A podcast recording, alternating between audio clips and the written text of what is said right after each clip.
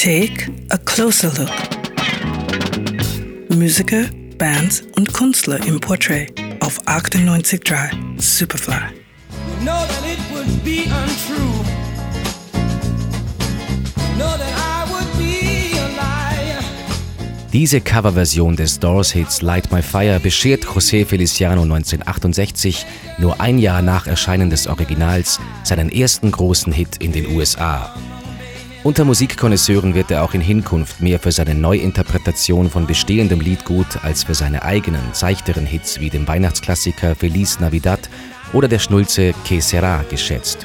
Dabei wäre Light My Fire ursprünglich gar nicht auf dem schlicht Feliciano betitelten Album gelandet, wäre es nach ihm gegangen. I didn't want to record this song. My producer convinced me because he liked my performance of it in the coffee houses. In den Coffee Houses des Greenwich Village ist es auch, wo der 1945 in Puerto Rico in ärmliche Verhältnisse geborene, von Geburt an blinde Feliciano entdeckt wird.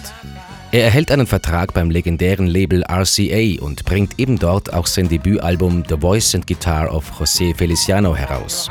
Schon bei der Eröffnungsnummer beweist er sein Talent, bekannten Titeln seinen eigenen Stempel aufzudrücken. Es ist Robert Higginbothams High Heel Sneakers. On your high heels, sneakers, baby, and your wig hat on your head. Doch das Album und zwei weitere Platten bringen ihm nicht den gewünschten Erfolg.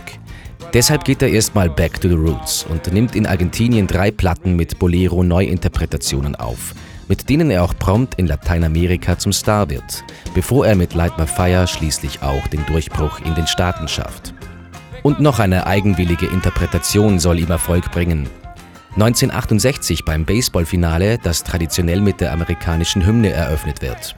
Seine Latin Jazz Version von Star Spangled Banner fordert die konservative Seite der USA heraus und wird zu einem Symbol der Gegenkultur, ein Jahr bevor Jimi Hendrix Version in Woodstock Geschichte schreiben wird.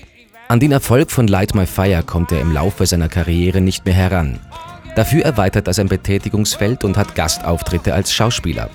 1975 gemeinsam mit David Carradine in der Serie Kung Fu und 1996 im Kultfilm der Coen-Brüder Fargo, in dem er sich selbst spielt.